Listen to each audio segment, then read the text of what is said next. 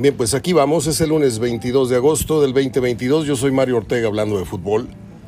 Hoy debería estar con nosotros Juan Reinaloa, se disculpa porque tiene una actividad que no le permite desconectarse un ratito para hablar con nosotros.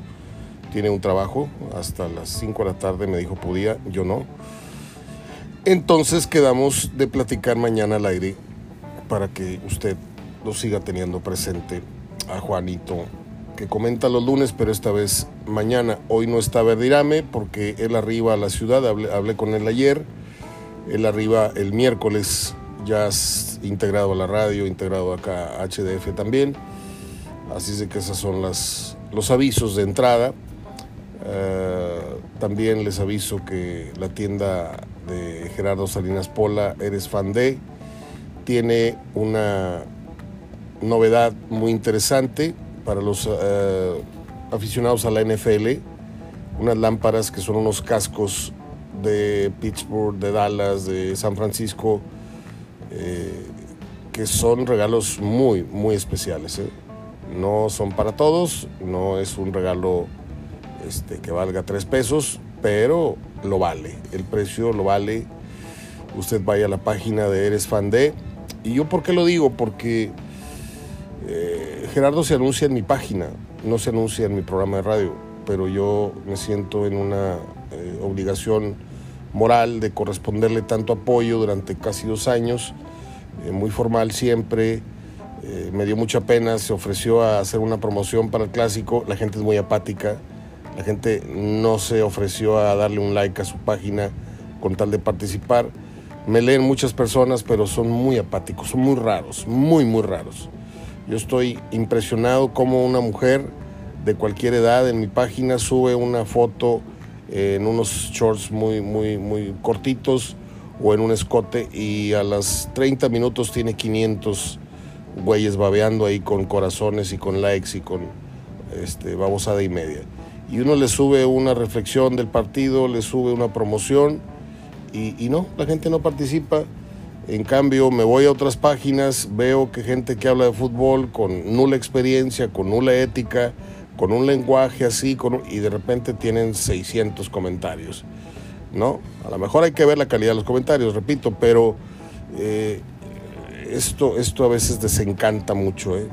No me rajo, no me he rajado en 39 años y yo sigo eh, haciendo el periodismo para la gente que lo, que lo consume sean 100, sean 1000, sean 10 mil o sean 50 mil o 100 mil.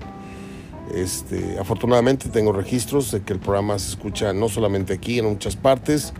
Tengo registros de Facebook en donde una publicación a lo mejor no tiene la respuesta inmediata, pero el día siguiente me dice que tal anuncio de, Gerardo, tal anuncio de Menudo y, la barbacoa eh, lo vieron 1.500, 2.000 personas, que para mí ya eso es una respuesta decente pero no termino por entender. A lo mejor no soy el perfil del periodista que la gente quiere para entrar en el debate o en la madreada, o a lo mejor mis restricciones no le dejan ser a muchos como quisieran comportarse en sus páginas, comportarse en la mía.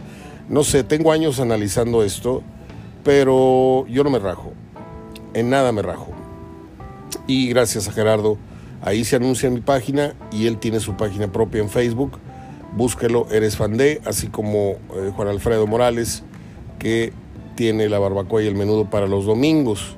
Yo sé que es lunes, muy temprano para pensar en eso, pero agende por favor los datos, están ahí publicados en mi página HDF, de si usted tiene ganas de echarse un menudito, una barbacoa, anote el celular de Juan Alfredo y considérelo para el jueves, viernes, sábado, vaya haciendo su pedido.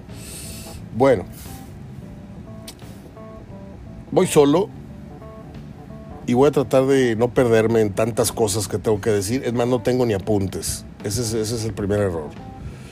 Porque no, no voy a saber cómo eh, estructurar algo que, que, tendría que tener estructura.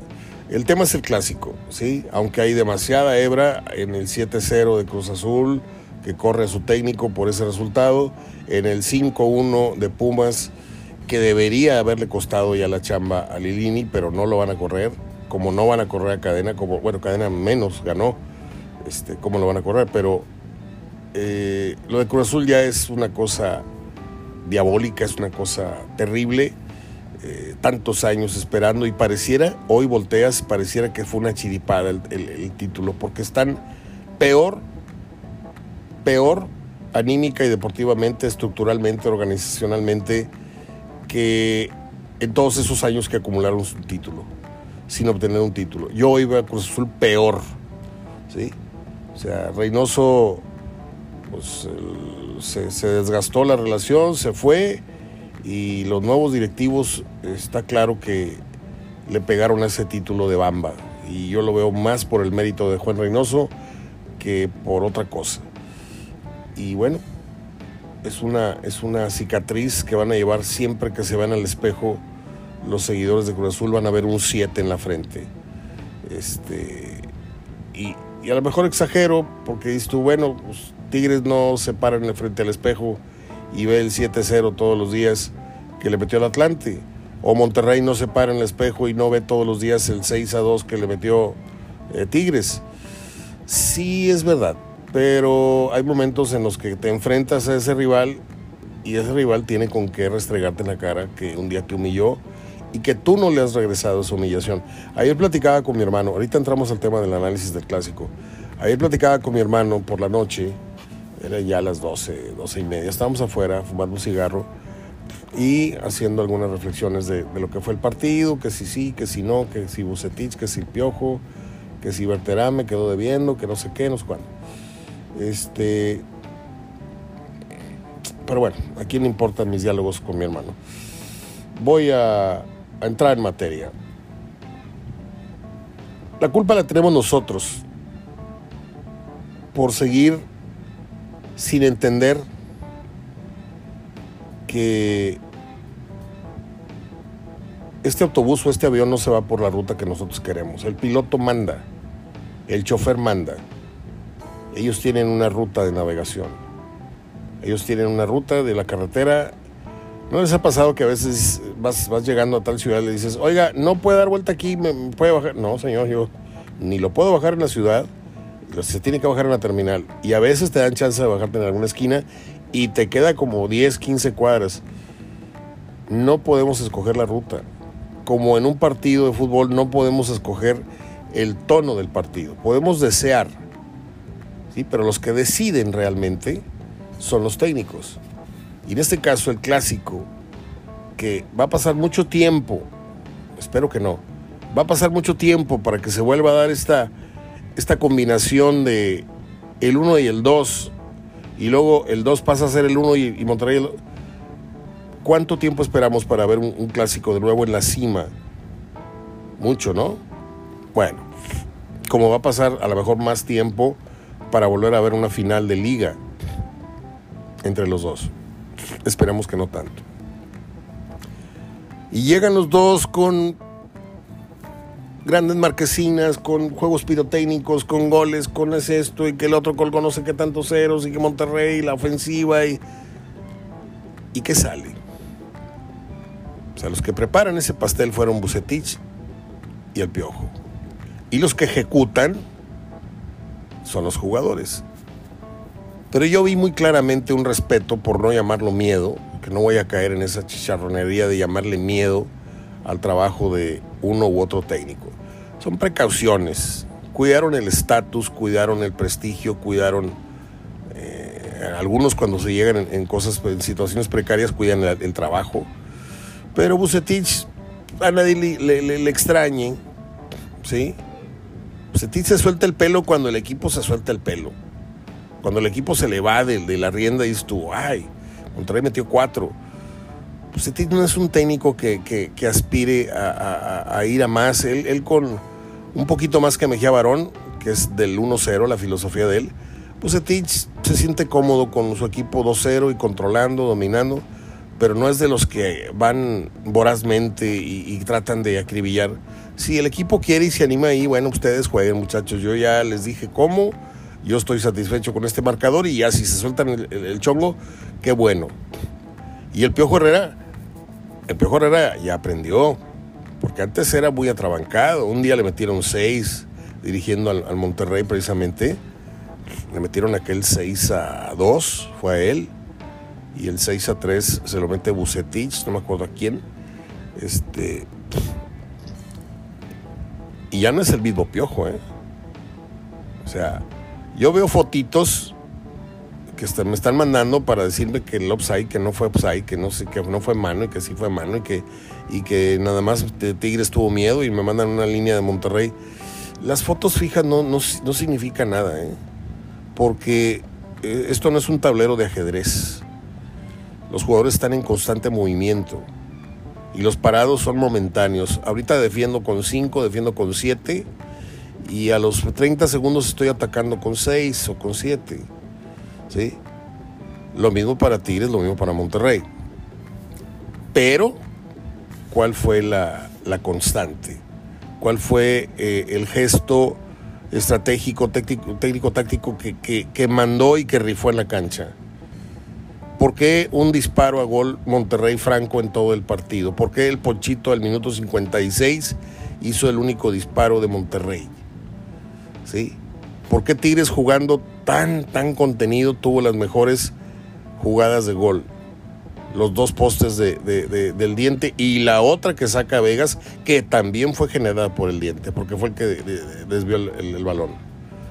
Siendo por mucho el jugador del partido y detrásito pongo Aquino. ¿Por qué salió tan mal a la nuez? ¿Por qué salió tan malo el clásico? Pues porque había mucho orgullo de por medio y porque los técnicos decidieron salir, en lugar de boxear, a tirar jabs. Y una pelea con puros jabs es, y, con amarre, me gusta mucho el box, si usted ve peleas de Mayweather, no, es que es el mejor peleador del mundo. Sí, Ganó muchas peleas amarrándose, tirando jabs, tirando dos, tres ráfagas y otra vez enconchándose. Así jugó cualquiera de los dos equipos que me digan. Tratando de atacar, pero siempre con la prioridad de defender. ¿Sí? Hace rato escuché un sarcasmo que no se me hubiera ocurrido a mí nunca. Nunca. Pero se habló mucho de la ausencia de Carioca. Este, ¿Cómo iba, le iba a ser Miguel? Y alguien dijo por ahí, oye, qué bien cubrió el piojo la ausencia de Carioca con, con Guiñac. Pues sí, o sea, estaba tan atrás el equipo. Yo sé, y lo dije hace un momento, hay desdobles. En, los partidos hay, hay momentos en los que bajas y momentos en los que subes. Pero hay que ver con cuántos bajas también. ¿sí? Ahora, por si usted no me escucha con regularidad, yo no suelo meter las manos por ningún equipo local en el tema del arbitraje, porque parecería como que no tengo ética y sí, la tengo, ¿eh? es lo que yo quiero que me diferencie de, otros. A mí la ética me dice que no puedo meter las manos a favor de Monterrey porque pues, parecería que le voy al Monterrey, aunque tenga razón en meter las manos por, por, Tigres o por Monterrey, pero como soy periodista de esta ciudad, pues caería en la, lógica de, no, pues es, es un periodista localista, no me interesa escucharlo. Y a mí me escuchan en muchas partes, que no, es, que no son Monterrey necesariamente. Entonces, me preguntan, Mario, ¿a poco, ¿y a poco esto no estás viendo que no es offside? Yo veo que a la hora del disparo, Ponchito está adelantado. Y no sé el criterio, si tenga que ver con que va en dirección de gol, eh, si viene de un contrario el rebote y lo que quiera. Pero yo lo que sé es que se pitó offside porque a la hora del disparo Ponchito está adelantado. Que me parezca o no me parezca, eso me lo reservo. Pero que reglamentariamente tiene argumentos el árbitro para decir, el disparo iba para allá y tú estabas adelante, se anuló y se fregó. Ok, escribía yo ayer, y por esa, esa jugada le van a llorar al resultado. Se va a hacer a un lado el análisis que debería de hacerse de todo el resto del partido. ¿Sí? Se dieron duelos muy buenos, muy, muy buenos. Yo escribí ayer para los puristas y para la raza de sol. Para los puristas fue un partido muy interesante, ¿sí? Se trabaron las estrategias, se dieron los choques este, de pizarrón. Y para la raza de sol fue un partido en donde hubo tiro entre este, Aguirre y Pizarro, se dieron, se pegaron insultos, le pusieron ajo al, asunto eh, y nada más. nada más. Un partido de 90 minutos, ¿sí? No sé cuántos fueron en total, pero un juego que en teoría es de 90 minutos y que tuvimos una emoción genuina de gol. Escuche, cada que le gusta. Pues 90 entre 4, o sea, así de fácil. Creo que es muy poca, muy poquita carnita para esta, este costillar tan caro. Yo, yo compro carne cada viernes, no, hoy me toca ir al, a, a, surtir la carne allá a Sam's y compro un costillar, así del tamaño de la almohada, ¿sí? Y tengo que ver muy bien, porque a veces apantalla el costillar. Y dices tú, a ver, ¿y de carne cómo está? ¿Y de gordo y de pellejo cómo está? Entonces, este costillar que nos vendieron muy caro, el clásico regio, el clásico en la cima, los dos más ricos, los, más, los dos más aspirantes al título, bla, bla, bla, traía muy poquita carnita, muy poquita carnita y muy poca sazón de los técnicos. Ya si entramos al renglón de las individualidades, que si Berterame, yo les dije, le dije a Juan hace una semana, no sé si Juan me está escuchando y lo recuerda, le dije que a mí me gustaba más Nico, ¿cómo se llama este de Pachuca?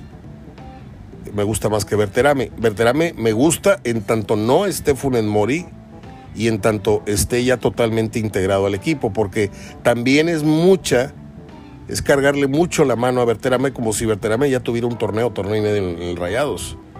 Y Berterame apenas se está acomodando, apenas está entrando, ahora la vio titular cuando viene de ser reserva, viene de, entrar en, partidos como, como cambio. Entonces, repito, es muy difícil para mí hablar a favor de un jugador, ya sea Tigres o Monterrey, porque pareciera que los estoy defendiendo. Y no es así. Berterame es un gran jugador, venido de San Luis, en donde era jefe adelante, en donde era figura adelante. Acá tiene que ganarse el respeto, ganarse la confianza, ganarse el estatus con la gente y regresar a su nivel. Y todo al mismo tiempo. O sea, todo tiene que conjugarse para que Berterame sea el jugador, eh, sea el... Mire, yo siempre pongo el ejemplo, cuando sale mala la contratación, suelo decir, compraste el muñequito, pero no compraste el ventríloco. Me acuerdo mucho de aquella película de López Tarso, ¿no? Este... Pero va a dar. Berterame va a dar. Y Aguirre va a seguir dando. Por cierto, lo de Funes Mori escuchaba hace rato a, Santiago Furcade, que para mí es una fuente pues bastante respetable en tema de, información. En algunos comentarios no estoy del todo con él, como usted seguramente conmigo no está en, todos, y está bien. Escuchaba decir que lo de Funes Mori va para 3, 4 juegos y ya se perdió uno. Entonces, vámonos haciendo la idea de que adelante juegan Aguirre y Berterame. Y la misión de, de Bucetich, mañana ante Chivas, a estadio lleno, regalado el boleto, es que funcione esa delantera. Chivas viene con la moral muy en alto y Chivas suele dejar muy buenos partidos contra Monterrey, allá y aquí. Aquí Chivas se, para irreconocible muchas veces en el nuevo estadio y allá pues este, Monterrey le suele ir muy bien con el Atlas, ¿sí? Que yo recuerdo da buenos partidos con el Atlas, pero con las Chivas no. Entonces Monterrey tiene que cuidarse. Si se cuidó ante Tigres, tiene que cuidarse igual. Y pues atacarlos en el segundo tiempo, contenerlos en el primero. Esta vez no funcionaron del todo los cambios que hizo Bucetich, hablando ya del clásico. Metió a Pizarro, que sigo viendo que está como yo hace dos meses que me caí, me quebré una costilla, me lastimé la cadera, la espalda y las primeras dos, tres semanas no podía ni pararme al baño. Y ahorita ya puedo hacer y deshacer, pero sigo trayendo el dolor de la costilla y de la espalda. Pizarro igual. Regresó totalmente oxidado de la MLS, totalmente fuera de ritmo, totalmente desubicado y poco a poco empieza a ser el vago este que conocimos en Pachuca y en Chivas. y que llegó a tocar ciertos momentos, como dije, Verdirame en la final de, la Copa esta de la Coca este, llegó a tocar sus mejores picos. Rombo ya casi está de regreso. Eh, decepcionante el Maxi Mesa para mí, para mí, porque parece que ya después de dos años ya llegó el Maxi y se vuelve a ir. Y le deja el paquete, ah, están engentados con Aguirre. Ah, bueno, que Aguirre sea el muchacho de la película. Y él, balones parados, tiros de esquina, una que otra, este, que se entra por ahí. Pero yo ahorita, y no me quiero contradecir, ¿eh? Porque un día dijimos que contrató Monterrey, otro día dijimos por fin llegó el jugador prometido. Pero esa, esa inestabilidad Usted me va a decir, Mario, es que se hace el fútbol. Sí. Puedes tener una actuación buena hoy y mañana puede que no.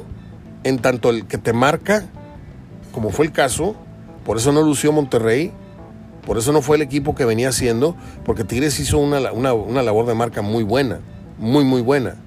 ¿sí?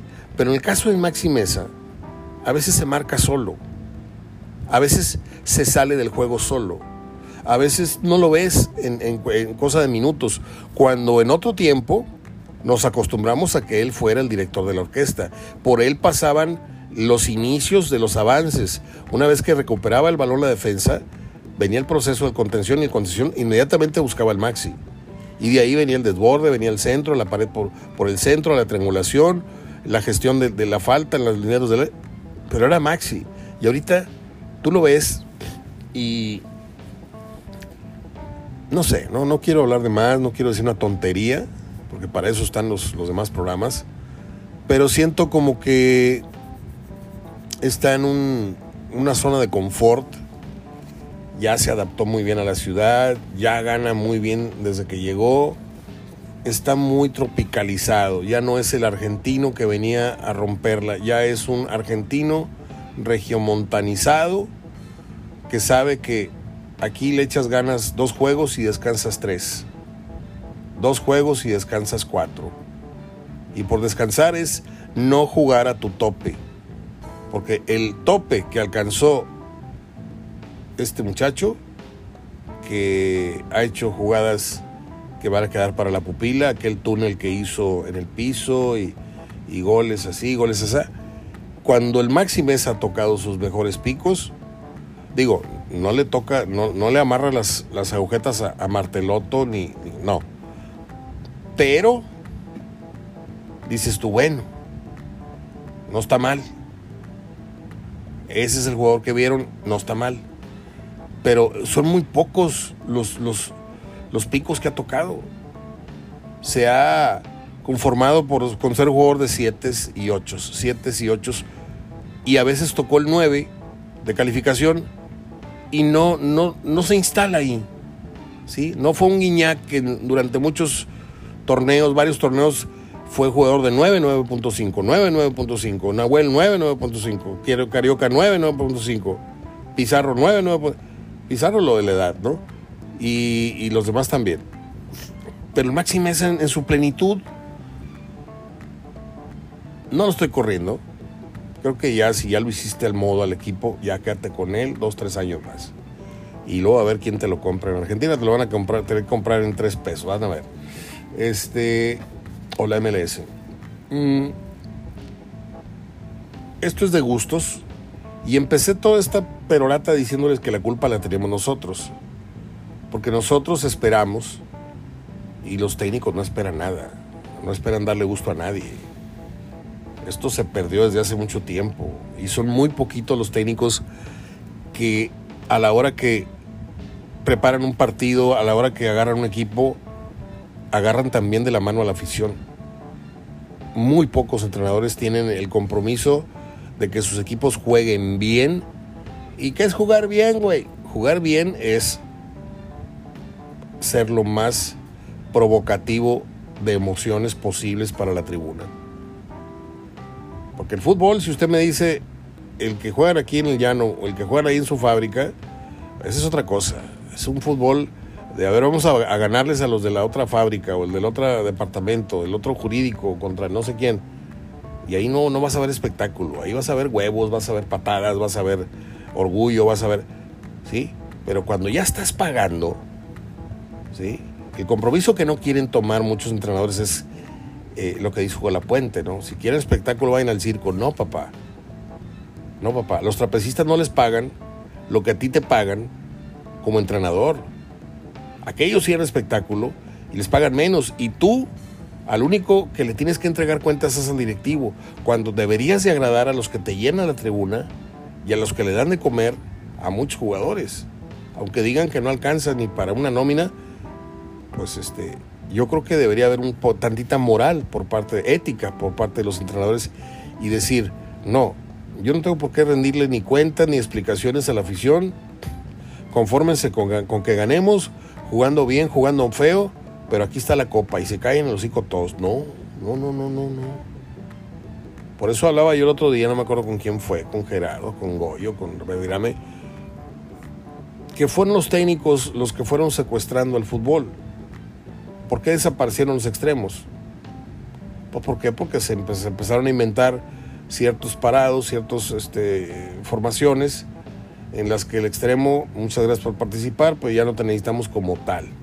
Ahora nos vamos a replegar con una línea de cuatro, una línea de cinco, ta, ta, ta, Y chiflaron a su Mauser los Huesos Montoya, los Fernando Bustos, los Nilos Acuña, los Rodolfo Montoya, los eh, Berna García, los Abel Verónico, los Muñante, los sí, los este Borboya, los Oribe Maciel, tengo mil en la cabeza. Tengo la posición que más me gustó en mi vida fue la de los extremos, porque yo jugué a eso porque me encantaban los extremos. Entonces los, los técnicos fueron los que nos fueron robando el espectáculo en aras de asegurar su trabajo. Y ahí se empezó a podrir el fútbol como espectáculo. Si a usted le gusta ver poco fútbol, pero estar ahí en, la gritadera y en la cantadera y en la madreada frente al televisor, eso está muy bien. Yo no lo critico, ¿eh? Usted es libre de hacer de su cutis, con su cutis un papalote. Pero para los que crecimos viendo un cierto tipo de fútbol, hasta el, América de Reynoso que dirigió Reynoso, el América de Batata, el de Outes, ¿sí? El de Vacas, el del Cabezón Luna, aquella gira que hizo la América espectacular por Europa, eh, el Atlas de la Volpe, eh, los Pumas de, ya sabe usted, de Cándido, de, Caviño, de Hugo Sánchez, de Muñante, de Spencer. Eh, y todavía te daba gusto sentarte frente al televisor y eran pocas pocas las veces que el fútbol te defraudaba. Obviamente, si te, sentabas a ver un Potosino Zacatepec, pues no, no, no, no esperaba gran cosa, aunque eran unos partidazos en el, en el Coruco Díaz, a veces. Un saludo para mi hermano David. A veces. Eh, no sé. A mí me deja un sabor como aficionado, porque nunca dejas de ser aficionado. Me deja un sabor muy desagradable el clásico, porque creo que le queda debiendo muchísimo a la gente. No sé en qué grado la culpa es de Bucetich y en qué grado la culpa es del Piojo. El Piojo se va de lado con un, cero en contra y con un punto de la casa del equipo que supuestamente le iba a meter tres bajita la mano. Porque eso fue lo que escuché yo insistentemente durante toda la semana previa al juego. Se van a comer tres. ¿Por qué? Porque vienen jugando así, porque Berterame, porque el otro, porque Aguirre, que es una fiera, y sí es una fiera, ¿eh?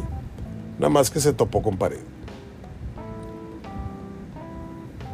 Creo que si mis pronósticos no me llegan a fallar,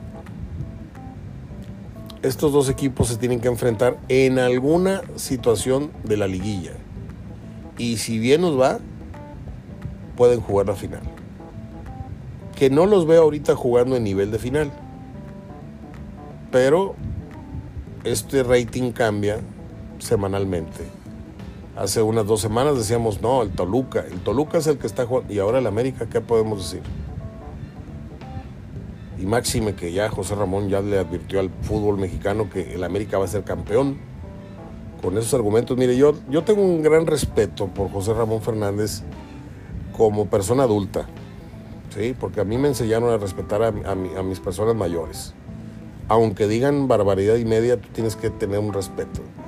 Pero ya entrando en el término del análisis periodístico, José Ramón, como don Roberto, los últimos 15, 20 años se dedicó a vivir de la imagen y de eh, despotricar, como decía mi tocayo, despotrincar este, y decir cualquier barbaridad para generar el que volteen a ver el programa o que volteen a ver la columna, que la lean. Eso de decir que la América va a ser campeón porque pues ahí está el aniversario y le están dando el título a todos los que festejan algo. ¿A poco cuando la América celebró su centenario, don José Ramón Fernández, de todos mis respetos, queridísimo por mi papá y él quería mucho a mi papá y me dio un abrazo y me regaló su libro la última vez que lo vi. Pero no puedes decir eso. Tuviste a pelea, Mohamed Ali en tus homenajes. Un periodista de tanto prestigio no puede decir una barbaridad de, del nivel de Álvaro Morales, del nivel de David Faitelson, del nivel de... No puede decir, no, ya denle el título a la América, va a ser campeón, porque va a celebrar un aniversario más de, vida del club y, a cómo están las cosas en el fútbol mexicano.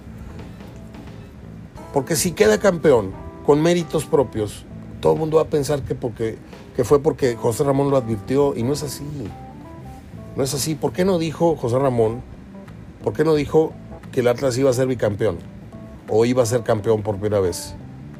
¿Por qué no olió esa, esa relación de Orlegui con la federación? ¿Por qué, no, no empezamos a caer todos en la, en la resultante de eso hasta que no se, se analizaron las cosas. Ah, mira, se comieron este penal. Ah, mira, eh, no era penal para Monterrey. Ah, y fuimos atando cabos, pero así a priori, yo no escuché a nadie decir, no, pues este Atlas va a ser campeón. Hasta que ya no estaban a tres, cuatro pasitos, empezaron a, a sonar las versiones muy fuertes. Y bueno, no sé por qué caí con José Ramón. Este, compartimos tren en el, Mundial de Francia. Iba yo ahí con, con todo el equipo de, de, Teba Azteca. Yo en ese momento estaba en, en Azteca Noreste. Si mal no recuerdo. Bueno, pues ah, se fue el clásico 128 sin pena ni gloria. Cuando hablemos, usted y yo en un café, en alguna peña, seguramente no vamos a hablar de ese partido. Si acaso hoy la que sacó Vegas de la raya, hoy que el penal, que no fue penal, que no, el fuera de lugar, que no fue fuera de lugar. Pero, ¿de cuántas jugadas más nos vamos a acordar? Obviamente, estoy hablando de las, que generó Monterrey, muy pocas. Este, y Tigres puso dos en el palo. Y Vegas sacó una de la raya. Entonces, ese juicio somero, superficial, si usted quiere, se hace porque se hace tiene derecho a hacerlo la gente que no sabe tanto de táctica y estrategia y de... La gente saca sus conclusiones fáciles y dice, no, espérame, ¿quién tuvo las más, las más peligrosas? Así de fácil. Y creo que ahí el obligado era Monterrey. Ya se me fue la voz. Por eso no grabé el viernes, ¿eh? Por esto que traigo de, de que se me está nublando la voz. Y aquí la voy a dejar mejor. Eh, no sé, no es para hacer ningún drama. Drama en Cruz Azul, drama en Pumas, allá sí está la cosa, pero que vengo diciéndoles desde hace un buen rato. Odio decir se los dije, pero se los dije. La versión de que el Tuca, la versión de que toma mucha fuerza, aunque uno lo están poniendo en Cruz Azul. Yo creo que si Tuca es centavero, se va a ir a Cruz Azul. Si Tuca quiere retirarse en paz y saber que va a tener todas las comodidades del mundo teniendo arriba de él a Mejía Barón, va a agarrar Pumas. Se los dije hace un mes. Está preparándole la camita a Lilini para que reviente, ¿sí? Para el regreso del Tuca. Se la prepararon sin querer queriendo, ¿eh? Ojo, no creo que sea deliberado, pero yo no me voy a atrever ya a hablar de Dani Alves porque pareciera que si lo tocas, pareciera que no sabes de fútbol. Y no quiero dar esa impresión a quienes están hablando de eso y que realmente no saben de fútbol. Lo dije aquí. Es que es un gran jugador, todavía le queda, no sé qué, no sé qué. Venir a jugar con 39 años a México no son enchiladas. Uno, venir a jugar a los Pumas a las 12 del día, altura, contaminación, doblemente no son enchiladas. Se los dije. Y venir a incrustarle a un jugador trotón de muchísima calidad. Mire, acépteme el ejemplo, por favor.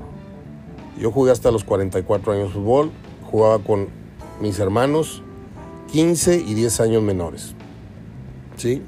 Entonces estoy hablando de que jugaba con muchachos de 30, de 20. Y yo antes era un, un jugador de mucha velocidad por el extremo, ponía centros, metía goles y terminé jugando de seis y terminé jugando casi de central porque ya no me daban las piernas. Y me volteaban a ver como diciendo, híjole, qué malo eres. Y daba vergüenza, porque yo en mi, en mi, mejor nivel, ninguno de los chavitos estos con los que jugaba mi hermano, y, mi hermano sí jugaba muy bien, ahí no voy a meterme, pero con el resto, no hubieran jugado donde yo jugué, hombre. En la Profusoc, ahí, ahí sí crujen los huesos. Ahí juegas con tres profesionales. Paquito Coronado que me escucha y otros más saben que jugamos contra ex profesionales, contra Gadea, el C. Rodríguez, la Rula González, la Rula no sé qué. Este, ahí jugaba el señor Cruz, jugaba Guarací Barbosa, o sea, y jugar contra esos eran patadas y eran taponazos y eran balonazos de de veras, no, no, no son ceras. Pero llega una edad en la que ya es impresentable pararte en una cancha de fútbol con cierto nivel de jugadores de otra edad. Y Dani Alves vino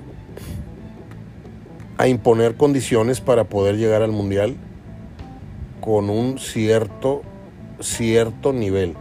Yo quiero ver si Tite lo, lo pone en nivel competitivo a jugar más allá de 45 minutos, a como está jugando aquí en México.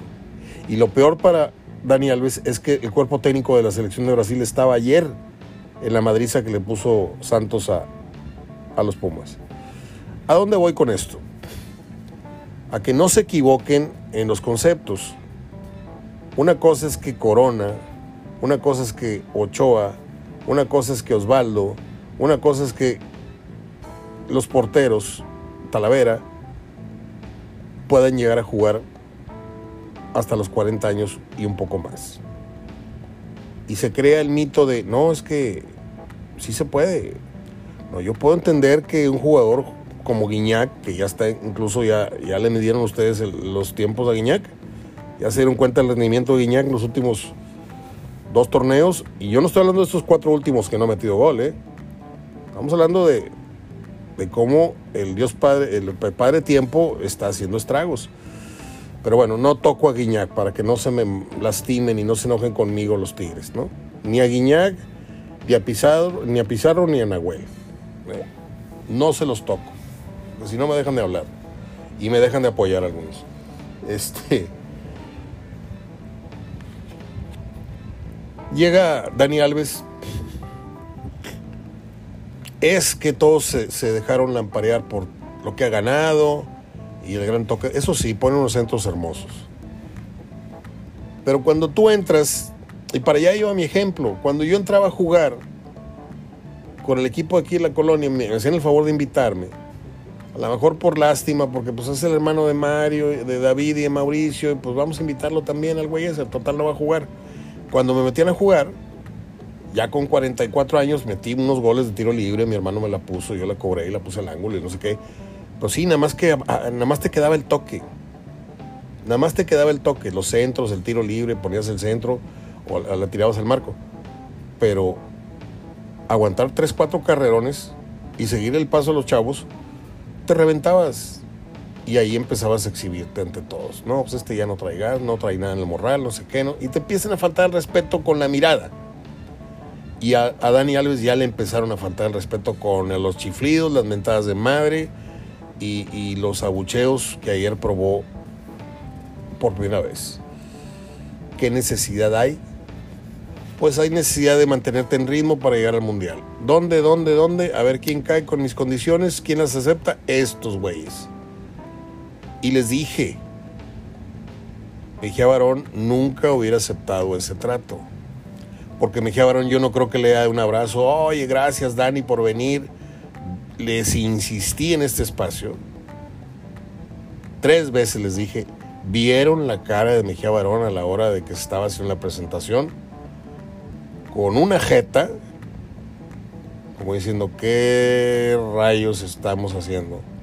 Porque él sabía que a Lilini le iban a echar, si no en definitiva, sí a trastocar en mucho el trabajo que le costó a Lilini y al doctor Mejía Barón poner en orden. Pumas ya estaba, si no para campeón, porque tampoco voy a caer en esas exageraciones de los periodistas pro Pumas, porque en México todos son pro Chivas, pro Pumas, pro Cruz Azul y pro, pro América. No voy a caer en la, exageración de decir que Pumas ya estaba a un paso del título, pero sí estaba más cerca que el Santos, que el Toluca, que y ahora ya lo rebasaron.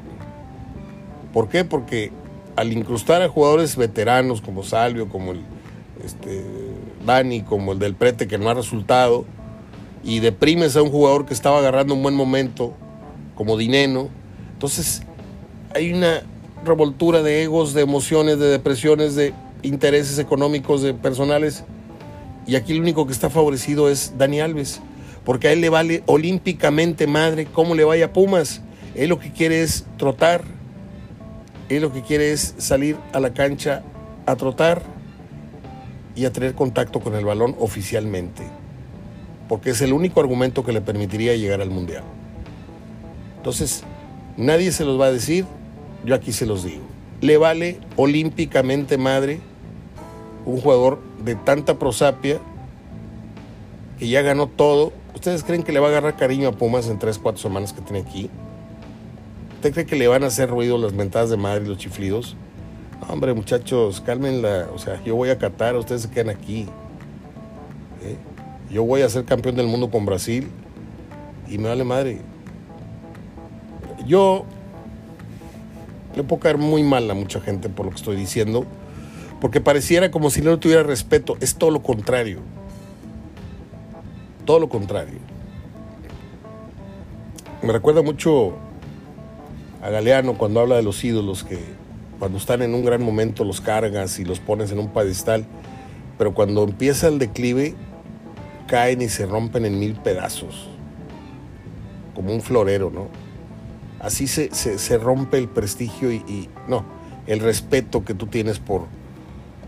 Y ojalá Guiñac lo sepa, ¿eh? porque lo quieren mucho, le dio mucho, pero ya empezó a, nadar de, muertito y, la gente ya se está dando cuenta.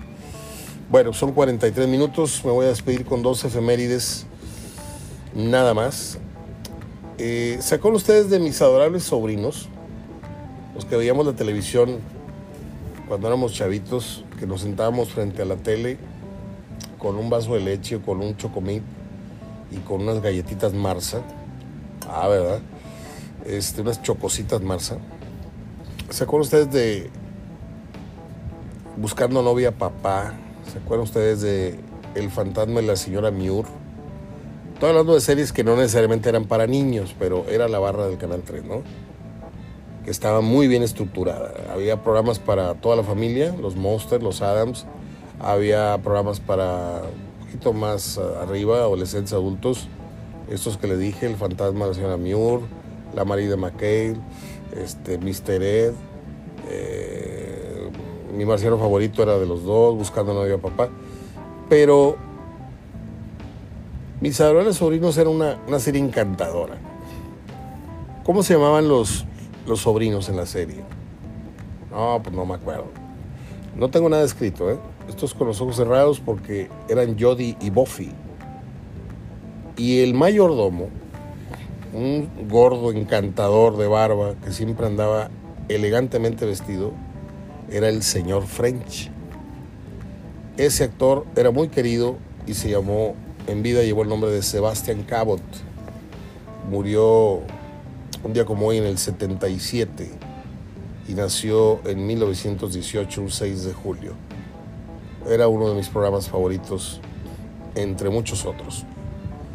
Y un día como hoy nació el músico argentino Andrés Calamaro, aquel que no, no voy a hablar mucho de él porque no quiero decir una barbaridad. Lo único que sé es que no sé si empezó o, estuvo en el grupo. Iba a decir en el equipo, en el grupo de los Rodríguez, ¿no? Aquella canción de Sin Documentos, todo esto, ahí lo conocí yo. No sé si antes ya había hecho otro con otro grupo algo, no quiero meterme en temas que no domino. Y lo que sí voy a decirles es que tengo un gran recuerdo de Andrés Calamaro porque vino a la ciudad al auditorio Estebanamex y un buen amigo me invitó al concierto. Yo, de mutuo propio, yo no, no iba a comprar boleto para... No, sabes que no lo conozco. Ándale, te va a gustar. Qué pachangón nos hemos aventado porque pues ahí se aventó una música, música de rock, es argentino, y luego la, la mezcla con algo así como cumbia villera argentina, no sé qué, y muy, muy zafado, muy buena onda, está bien orate el chavo, pero este, muy reconocido en Argentina. Debutó en el 78 con el grupo Raíces y luego se enroló en grupos como Elmer Van y Los Abuelos. Mire, aquí tengo la ficha y no sabía. Y luego fundó Los Rodríguez en España. Mire. Y tengo una gran anécdota que no puedo contar porque me agarran a patadas. Este, ese día conocí a una persona muy especial en mi vida y que hoy todavía conservo su, amistad. La conocí ahí brincando y bailando, empujándonos este, ahí en el concierto de Los Rodríguez. No, de Calamaro, perdón. Y colorín colorado, estoy viendo una foto que bajé porque no puedo creer las fachas con las que Alejandro este, Fernández se fue a pasear a Venecia. De veras que es mi tía en una balsa. Qué fachas, el pelo blanco mal teñido de negro, con una blusa así como de el Nuevo Mundo Monterrey. No, no, no. Pero pues es el galán de México, ni modo. Así les gusta a las señoras muchachas de hoy. Soy Mario Ortega hablando de fútbol. Les dejo un abrazo de gol esta mañana. Hay jornada de media semana. Qué padre. Monterrey mañana con Chivas. Chivas regaló todas las entradas, imagínense. Imagínense lo que hay que llegar para regalar tu producto. A lo que hay que llegar para regalar tu producto. Y luego lo van a volver a querer cobrar. Cuando tú acostumbras a algo, a alguien a que algo es gratis, y por costumbre puede decir uno, no, espérate, nada más es un juego desde el momento en que tú le quitas el valor a tu, a tu producto, el valor como precio, estás faltándole a una de las reglas primordiales. Y me extraña porque el papá de Mauri Vergara seguramente lo, tundió de estrategias para los negocios. Y una de ellas es esa. Pero bueno, allá ellos, es cuestión de Chivas. Tigres el miércoles con Pumas. Y vamos a tener mucho, mucho de qué hablar esta semana, porque no vamos a tener descanso. Mañana viene Juan Reina para hablar con nosotros de fútbol. Yo estoy muy, muy tapado la nariz y muy afectado la garganta, pero estamos ya muy bien a partir de esta semana para seguir hablando con ustedes. Abrazo. Y si hubiera manera de que las lluvias que van a caer en Tamaulipas cayera tantita la colita de algo para acá, de veras Dios, te lo agradeceríamos mucho porque yo no sé si estamos malditos, pero el agua cae para allá y cae para acá y, como que nos andan sacando la vuelta, no sé por qué. Digo, yo sé, históricamente aquí en Monterrey no, no, llueve ni 10 días, pero la hemos pasado muy mal. Ya me despedí, ya me fui. Abrazo de igual hasta mañana.